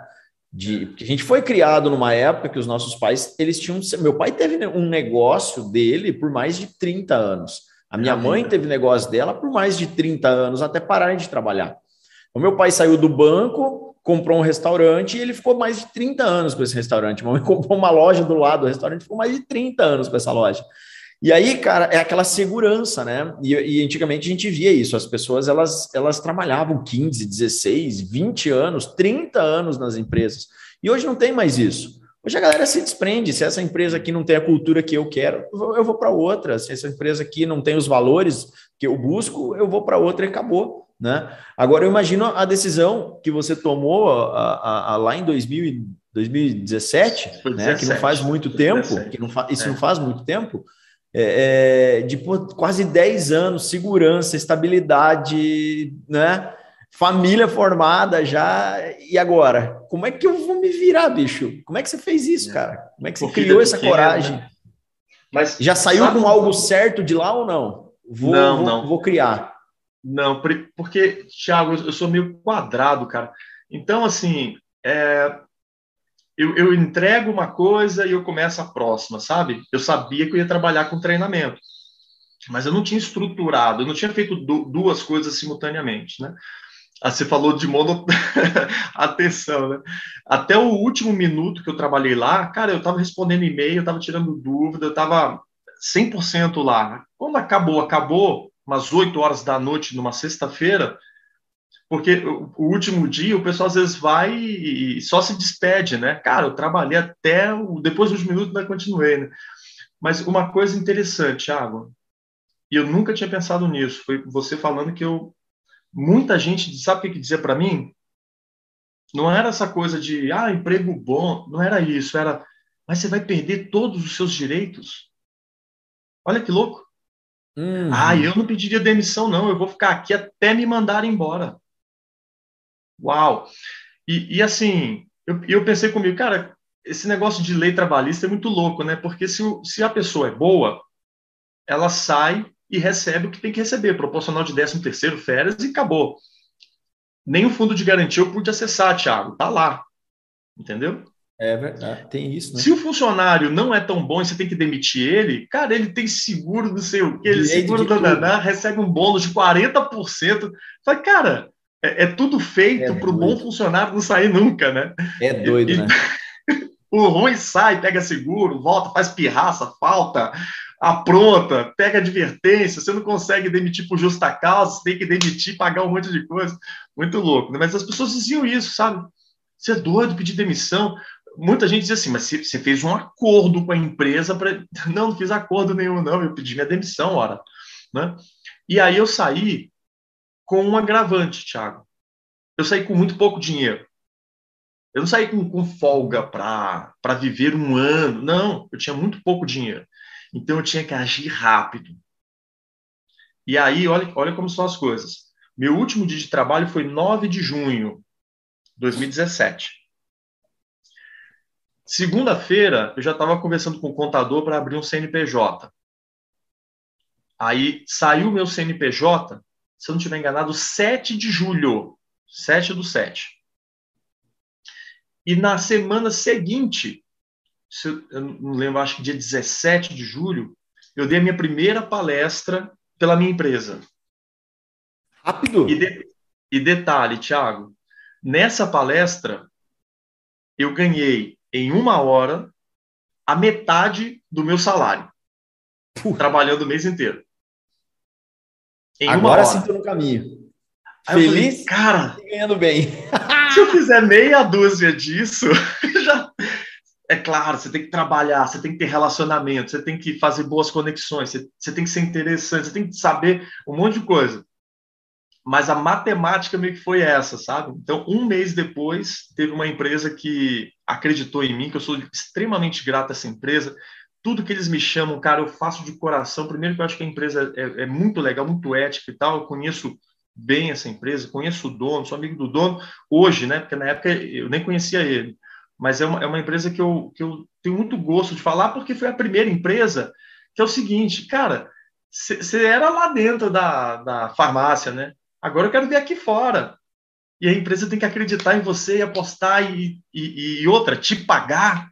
Uau, né? Então, são, são essas coisas que, que, que acho que, que, me movem muito, sabe, Thiago? Então, que legal, em julho cara. de 2017 começa a minha empresa de treinamentos e estamos há quatro anos. Né? E como é que você veio parar na internet? Porque aí Cara, você vai lá, dá treinamento, é. tá lá fora, uma coisa. Acho que em 2017 era até difícil o acesso para gente, a gente conseguir cara, fazer algo online assim, né, cara? Não era tão fácil assim. Não, não Como é que foi, foi essa uma, parada? Não, não foi uma estratégia. Sabe aquela Aconteceu. coisa? É, eu tinha uma conta no Instagram e eu não gostava do Instagram, para ser bem sincero, assim. Eu não, eu não entendia. Por que, que eu vou postar uma foto e a pessoa ficar vendo foto, né? Mas eu tinha uma conta do Instagram com umas três fotos lá.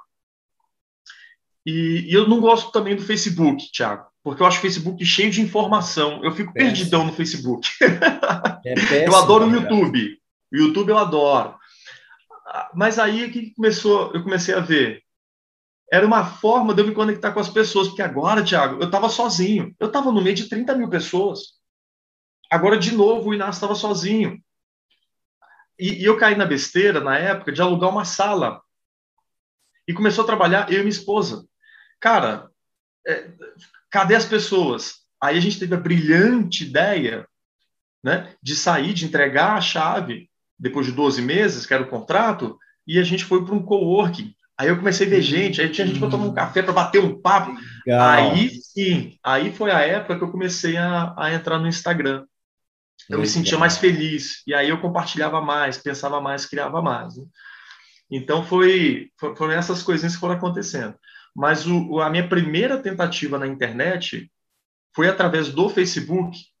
Eu fiz um, um seminário, um webinário, alguma coisa assim, para lançar uma mentoria, Tiago. Foi, foi mais ou menos assim.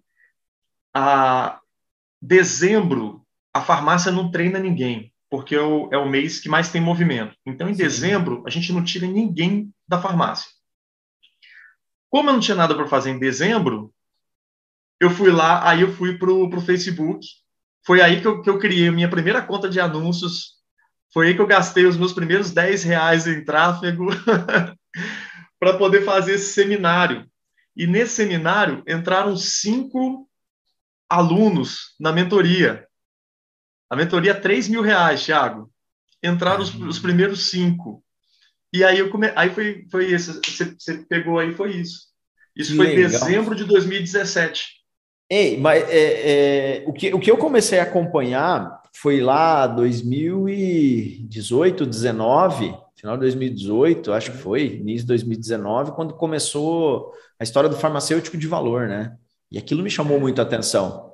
E aquilo. O farmacêutico de valor nasceu, dito farmacêutico, 20 de janeiro de 2019. É, 2019. E eu lembro, cara, que aquilo me chamou muita atenção, porque vinha muito de encontro àquilo que eu pensava, e, e foi dali, mais ou menos, onde eu comecei a estruturar a minha empresa de treinamentos, a Evolua Pharma, para sair do presencial porque eu não queria mais viajar. Meu segundo filho, é, a Tabata já estava grávida do Caio, eu já tinha perdido muito tempo com o João fora dando, dando treinamento, palestra, enfim, uhum. e eu queria encurtar distâncias, né? Eu comecei a olhar para a internet de outra forma. Comecei a olhar para a internet, pô, aqui tem que deixar de ser um, um, um negócio eu perder tempo e eu preciso começar a otimizar meu tempo aqui.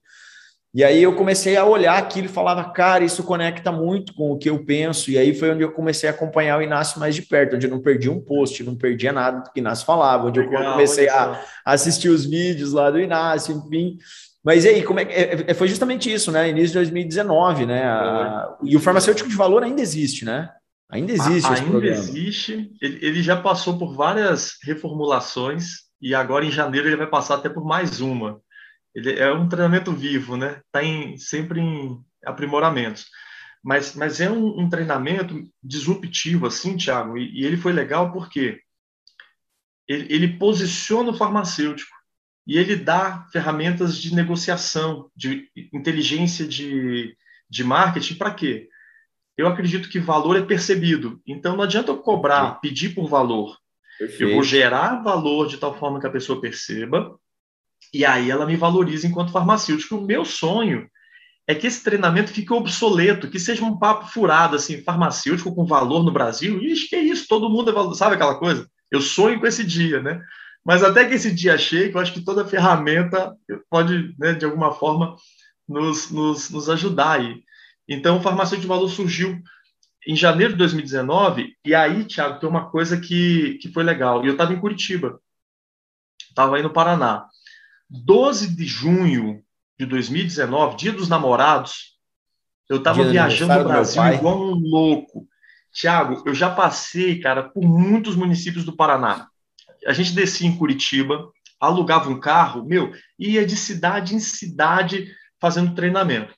E no dia 12 de junho, eu tinha dado um treinamento em Curitiba, e eu estava à noite sozinho no quarto de hotel, querendo estar com a minha esposa aquele, aquele negócio, né?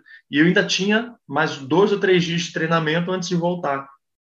Cara, naquela noite, eu peguei o celular assim, olhei para minha conta do, do Instagram, eu tinha algo em torno de mil seguidores, Thiago. Eu olhei para o Instagram e eu falei, cara, tem que ter um jeito dessa internet me ajudar.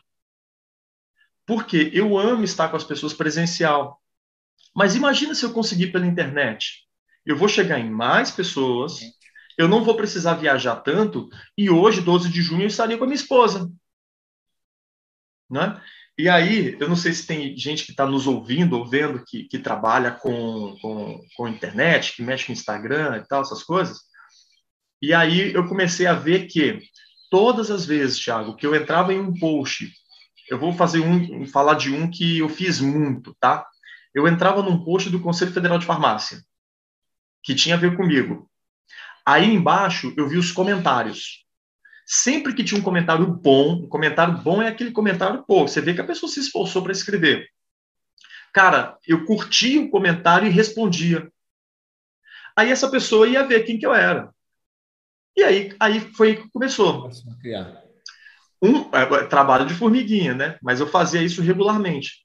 Um ano depois, 12 de junho de 2020, no meio da pandemia, eu atingi 10 mil seguidores, que era, que era uma marca interessante, Thiago, porque dava uma raça para cima. Arrasta para cima. Arrasta para cima, cara, aquilo era uma zoação danada, né? Eu, eu queria ter Instagram, Thiago, só para ter 10 mil seguidores. Eu só, eu só queria uma raça para cima. Eu acho que é o primeiro objetivo de todo mundo Depois, que é o Instagram, né? agora deixa rolar, deixa rolar. Mas os, eu era doido para fazer uma raça para cima. E eu acho que eu devia ter feito mais. Essa que é a verdade. Eu acho que eu fiz até pouco, sabe? Acho que se as pessoas soubessem o tanto que eu queria o arrasta para cima, acho que elas teriam arrastado mais. Muito bom. Mas, mas foi isso. Aí quando chegou a pandemia, olha, olha como são as coisas, né? Para mim foi um baque, porque eu tinha dois contratos grandes de muito treinamento presencial. E é a minha principal receita. E aquilo foi desligado da noite para o dia. Buf! Então, da noite para o dia, os contratos ficaram pausados. Aí, quando a gente viu que era muito mais longo do que se imaginava, os contratos foram cancelados. Só que eu já estava na internet. Aí eu pensei o quê? Cara, se eu tinha alguma dúvida, é aqui mesmo. Bora. E foi aí que eu comecei a aumentar o volume. Eu publicava uma vez por dia, passei a publicar duas. Eu fazia um, um pouco de stories, agora eu faço mais, né? Direct é uma coisa que para mim é meio sagrada. Eu respondo todo mundo que manda direct. E aí, e aí a coisa foi engatinhando e foi ganhando corpo.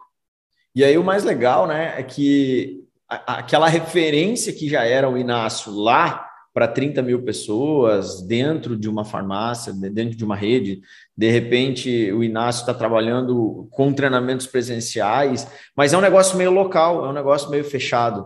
E quando você vem para a internet, o troço abre, né, cara? Você não tem mais barreira. De repente você é, é. conhecido do norte a, de, de norte a sul, de leste a oeste, conhecido é do Brasil louco. inteiro. E é muito doido isso, porque tem é gente que vem falar com a gente, manda direct Tiago, e aí, como é que você tá? Parece alguém que conhece a gente de muito tempo, é. né? E, e aí Pô, você vai lá, a gente todo dia, né? entusiasmo, né? Porque é. eu também sou assim, eu respondo todo mundo, eu curto todos os comentários, eu respondo todos os comentários dos meus posts também. E às vezes, às vezes eu demoro, às vezes fica lá dois, três dias por causa do volume. Então, às vezes, não dá tempo de responder todo mundo no dia e tal. Porque é, eu, por exemplo, eu não vivo de internet. Né? A internet ela é, é um catalisador do meu, dos meus negócios aqui. Então, a gente tem quatro empresas aqui: uma de treinamentos, que é a, a que eu mais apareço, uma de software, né, que é a, a Evox aqui, ó. Inclusive, chegou uma canequinha e... da Evox aqui, os meus sócios legal. mandaram aqui. É, a gente tem a Evox aqui, que é um software exclusivo de consultório farmacêutico. A gente tem a GoPharma, que é uma empresa de social media, a gente cuida de, da, da parte de redes sociais de farmácias do Brasil inteiro. E, e, a gente tem uma participação agora num, numa, numa, empresa de encapsulado. A gente tem um produto próprio agora, fórmula própria de, de produto para cabelo e unha, que a gente vai lançar no mercado ainda daqui a pouco tempo. Chama-se a, a empresa chama-se Bioactive, e a gente vai lançar o primeiro produto agora daqui a, a pouquíssimo tempo, que é o, o Bioactive Hair. Então, o, o, eu, o Thiago, hoje, é empresário. Né? Porque eu não tenho mais a farmácia, eu tive que abrir mão de alguma coisa para ter algo maior né, lá na frente. Então, eu não tenho mais a farmácia. É, hoje eu sou empresário, né? Eu sou treinador de farmacêuticos, eu ajudo os caras a montar a consultória, a desenvolver os protocolos, a se desenvolver como farmacêuticos e pessoas, e é o que eu mais gosto de fazer. E é por isso que eu ainda tenho mentoria. Mentoria, para mim, é o produto que menos dá lucratividade aqui na empresa, sabe? Porque eu dedico muito tempo e, e, e, acompanho as pessoas por um tempo. Então é o produto que menos me dá lucro, mas é o produto que eu mais gosto de fazer, porque é onde Legal. eu estou em contato com as pessoas. Né? É, e, e, isso é muito doido, cara, porque de repente você está aqui, é, fechado o, o, dia inteiro com equipe e tudo mais, e a gente vem para a internet e o negócio explode. Então a internet, para mim, ela é um catalisador nos meus negócios, mas eu não sou, né, não sou youtuber, apesar de ter um canal do YouTube, eu não sou social media, apesar de trabalhar né, com, com Instagram, não sou, como é que é, como é que é aquele negócio lá, os caras que mostram as marcas lá, é, é, oh meu Deus, influencer, né, eu não sou influencer de nada, né, eu sou o Thiago Vida Real mostrando isso uh, lá nas redes sociais, isso é, isso é muito doido, porque as pessoas criam uma conexão com a gente e, e se espelham muito no que a gente faz, no que a gente fala, então a gente tem que ter uma responsabilidade também muito grande, né, Inácio? Porque a partir do momento que você tem essa visibilidade hoje aí, cara, se você pensar, eu com quase 30 mil, você já passou dos 20 também, né? 20 mil seguidores aí. Cara, é uma responsabilidade muito grande. Se a gente falar que a gente tem 400 mil farmacêuticos no Brasil, a gente está aí em quase 10% dessa galera é, que acompanha a gente. Dentre das, das, das, três principais empresas aqui, a gente atinge hoje quase 200 mil contas por mês Olha. nas nossas publicações. Então, é quase metade do mercado. É muita responsabilidade. A gente começa a sentir o peso disso também. Né? Em alguns determinados momentos, a gente começa a sentir o peso da responsabilidade. Como é que é aí? Mesma coisa? É, ó, ó, tô pegando os dados aqui. Ó. Na última semana, eu cheguei em 62.800 contas na última semana, olha que louco. Eu não tinha pensado nisso, por esse ângulo, né? Mas é mesmo, assim, a gente, a gente tem essa. Eu acho que é uma dádiva, né, Tiago, de, de poder, às vezes, ser porto seguro para alguém, de, de poder ouvir, de, de acolher, de respeitar. E, sobretudo, eu acho aí vou falar por mim, mas eu acredito que você também faz, faz isso, né? Eu quero ser porta-voz de coisas boas, Thiago. Então, eu sou muito dedicado em gravar estudos de caso para provar para as pessoas que é possível, que tem jeito e, e o como, né? Você ter uma ideia, ó, eu tô, eu, ontem eu fiz um post perguntando assim: você acredita que é possível ficar rico sendo farmacêutico? Eu vi. Cara, tem 1.191 pessoas nesse, nesse stories, 1.191. 56% diz que sim, que é possível. 44% diz que não, Thiago. Cara, não é possível ficar rico como farmacêutico. Se, se eu não consigo nem acreditar, é porque eu não estou enxergando. Então, eu, eu, acredito que muito o meu papel é o quê? É mostrar que é possível, é registrar, é revelar.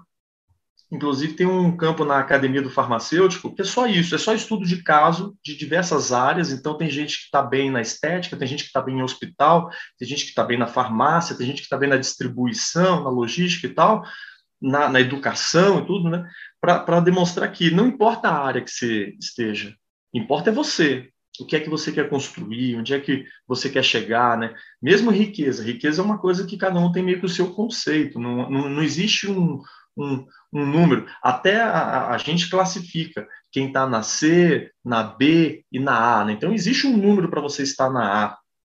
Mas cada um tem. Tem gente que, que com 5 mil reais está super feliz. Então, tem um tá conceito de felicidade, corpo, mente. Tem gente que está ganhando 50 mil e não se sente rico, né?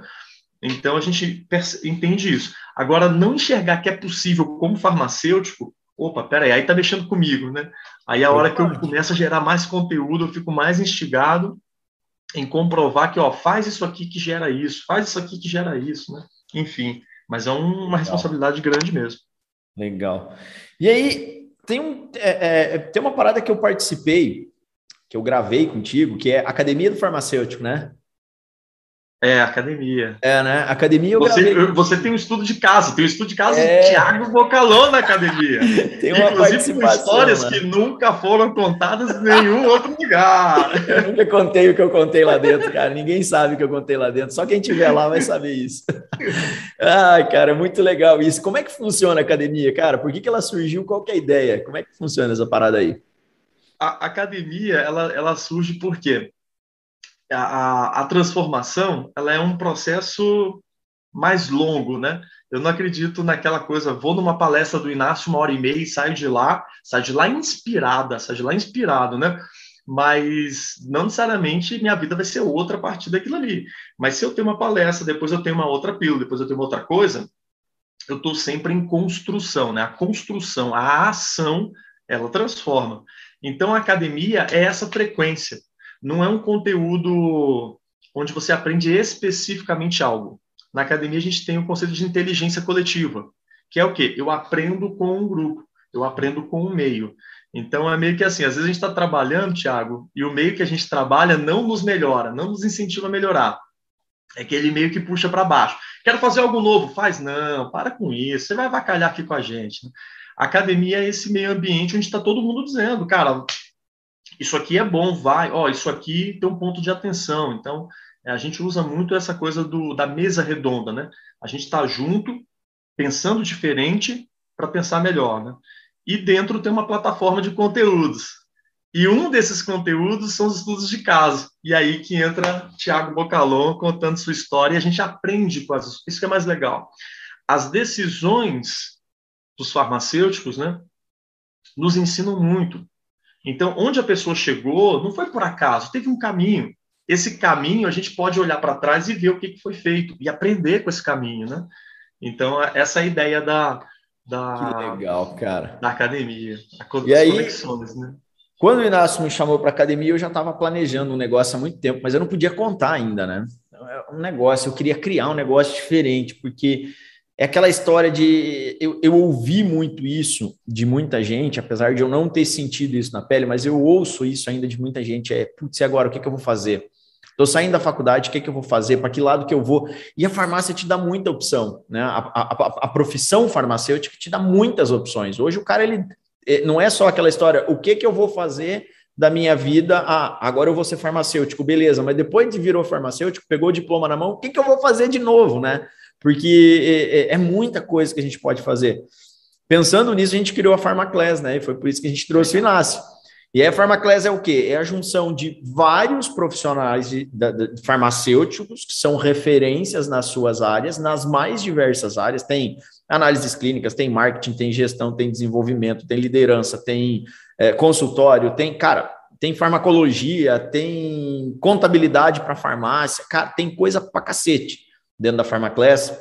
E a ideia é justamente isso: é trazer as pessoas que, que vivem as diferentes realidades para que a pessoa entre ali, consuma aquele conteúdo baratíssimo, né? Que é, é para ajudar mesmo. É, que, que o, o recém-formado, o, o, estudante e até a pessoa que está mais experiente ela consuma aquele conteúdo e consiga ter um norte mais, mais interessante, sabe? Ah, olha que legal essa parada aqui do Inácio, eu acho que eu vou me identificar mais aqui. Aí o cara partir para aquilo, seguir o Inácio, entender o Inácio. Não, eu preciso fazer um curso do Inácio, preciso fazer um treinamento do Inácio. Aí o cara aprofunda lá nos treinamentos do Inácio, mas na Farmaclés ele tem uma base de tudo um pouco, sabe? Isso que é, é uma parada muito legal. E, e, a gente tem a felicidade. Imagina, imagina, imagina se a gente tivesse essas possibilidades há 10 anos atrás, nossa, hein, Thiago? Nossa, cara. É por isso que eu falo que a gente é muito disruptivo. Né? O que a, a gente está é trazendo é aqui para essa galera, talvez ninguém mais traga. Talvez ninguém vai dedicar o seu tempo para trazer é, é, tudo isso para essa galera. Tudo bem que hoje a gente está numa fase um pouco melhor financeiramente que nos permita né, fazer isso, por exemplo, tá aqui fazendo, gravando, fazendo ao vivo no YouTube, gravando é. podcast. É, a gente consegue fazer isso e isso não vai impactar. Putz, é oito e quase nove da manhã, eu tinha que estar tá trabalhando, produzindo. Cara, tô aqui batendo papo com o Inácio, me divertindo, porque hoje a gente tem essa condição, né? Mas a gente ralou para caramba para estar tá aqui. Esse é o, o grande detalhe. Bom, Nácio, Cara, para a gente ir para os finalmente aqui, porque eu sempre programo as, as gravações para uma hora, uma hora e quinze, mas eu não consigo ficar uma hora, uma hora e quinze conversando com o Inácio, porque a gente se reúne poucas vezes, e quando se reúne, cara, a conexão é tão forte, a ideia bate tanto.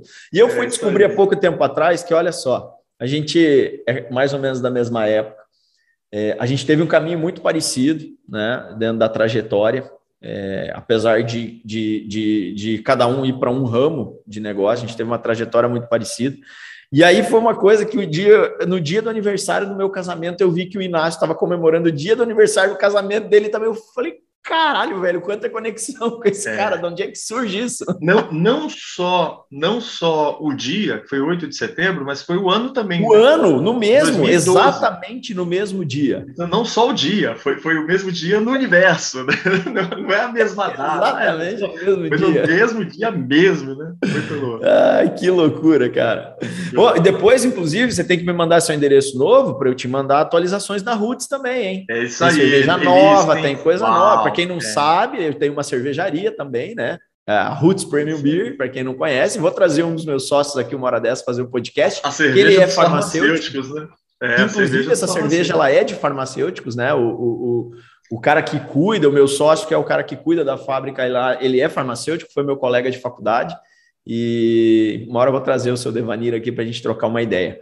Mas, Inácio, se tivesse que deixar uma mensagem, cara, algo que que no seu subconsciente lá, é, você acha, imagina que as pessoas precisam despertar e aprender alguma coisa que as pessoas precisam urgentemente. Para quem está vendo a gente aqui no YouTube, para quem está ouvindo o podcast, qual seria essa mensagem, cara, no que tange aí o desenvolvimento profissional dos nossos colegas farmacêuticos? Uau! É uma pergunta com várias vertentes para um, uma mente de um professor, né? Mas eu vou ficar com uma só, Thiago. Escolha bem as pessoas que estão com você. Porque o meio vai te puxar para coisas boas ou ruins.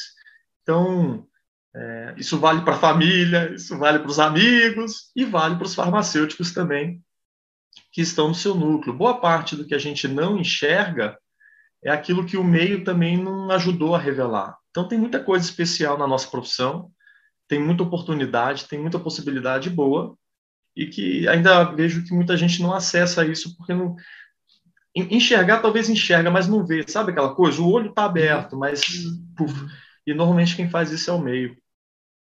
Ande com pessoas boas, de verdade, pessoas boas mesmo. Show, show, show. Nácio, cara, não preciso nem dizer, mas é sempre um prazer conversar contigo, cara. É, eu sempre aprendo muito, eu me divirto muito com nossos papos, cara. Muito obrigado mesmo por estar aqui no nosso Papo de Farma hoje. E você sabe que você é de casa, você está é, tá sempre convidado para participar de tudo que acontece aqui, cara. É, tenho nem o que falar, só valeu, agradecer. Valeu demais, meu irmão. A honra é minha, o prazer é meu. E a sugestão que eu dei de estar com as pessoas boas, pessoas que né, sobem a, a régua daquilo que, que as pessoas podem chamar de, de excelência, né? É uma decisão minha. Então, Thiago, eu estou aqui subindo meu nível, estando com você, cara. Onde você me chamar, estamos juntos, tá bom? Estamos. Inácio, beijo no seu coração. Abração, Dá um abraço cara, família aí.